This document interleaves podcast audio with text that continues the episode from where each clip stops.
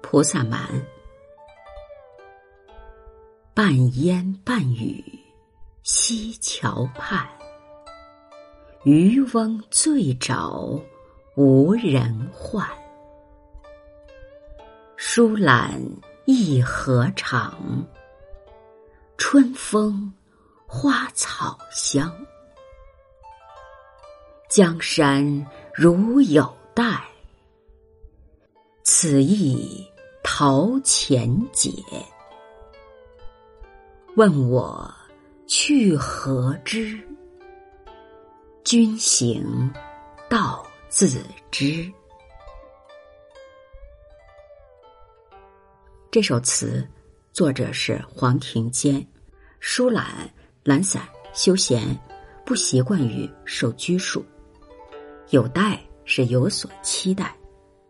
陶潜。即陶渊明，明前，东晋诗人。这首词大约作于宋元丰七年的春天。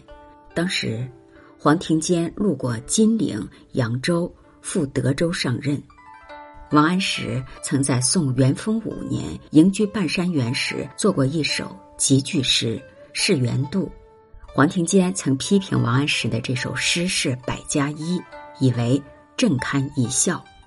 后来，他自己也效法王安石，写了这首集句词。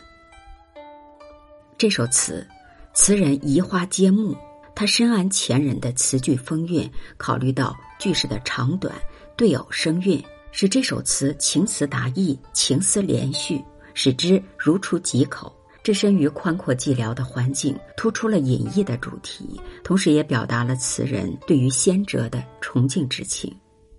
上片呢，主要是描绘了一幅闲适优雅的溪桥野鱼图，在一片迷蒙的山岚水雾中，是烟是雨，叫人难以分辨，真是空翠湿人衣。在西边桥畔，有渔翁正在醉酒酣睡，四周悄无声息，没有人来惊破他的好梦。疏懒一何长，春风花草香，这就是杜甫的两句诗：无人觉来住，疏懒。一何长，迟日江山丽，春风花草香，十分贴切的表达。而且从原作的意境看，也与上片相契合。更重要的是，通过这诗句的媒介，使读者感受到杜甫的诗境。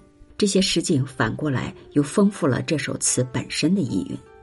从春风花草香会使人联想到迟日江山丽，又联想再回到词意，在春风花草香的后面。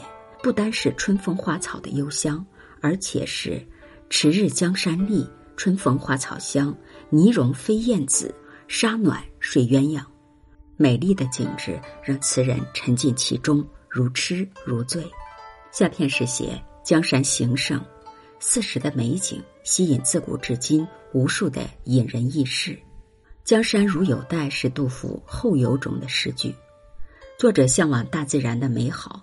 却推开自己不说，而从对面着笔，把自己热烈的情感移植到没有生命的江山自然上，通过拟人化的描写，表现我见青山多妩媚，料青山见我应如是，那种人与自然交流相亲、物我不分的情感意绪。黄庭坚巧妙地移植了这一诗意，将前面疏懒一河长。春风花草香的词意发展为对自然生活的向往与追求。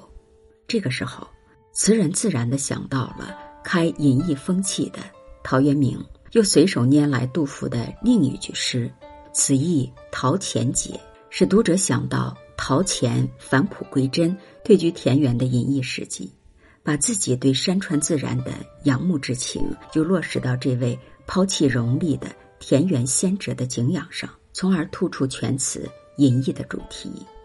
此意陶潜解，无声后汝期。杜甫感叹生不逢时，恨不能与陶渊明同归田园。这首词的最后两句：“问我去何之？君行道自知。”是接住杜甫的诗意，表明自己的态度。他不学杜甫的感慨，而是步先者的后尘。词人决心归隐，但到底去何方？是山野，是田园，却无可奉告。不如随之而去，一定会明白他的踪迹。这两句诗在这首词里贯穿下面的情致意趣，飘逸而含蓄。这首词虽然是连缀前人的诗句而成，但是主题集中，联系紧密，上下相承有序，严谨而直远。通过精心的构思安排，创造了比原句更高的美学价值。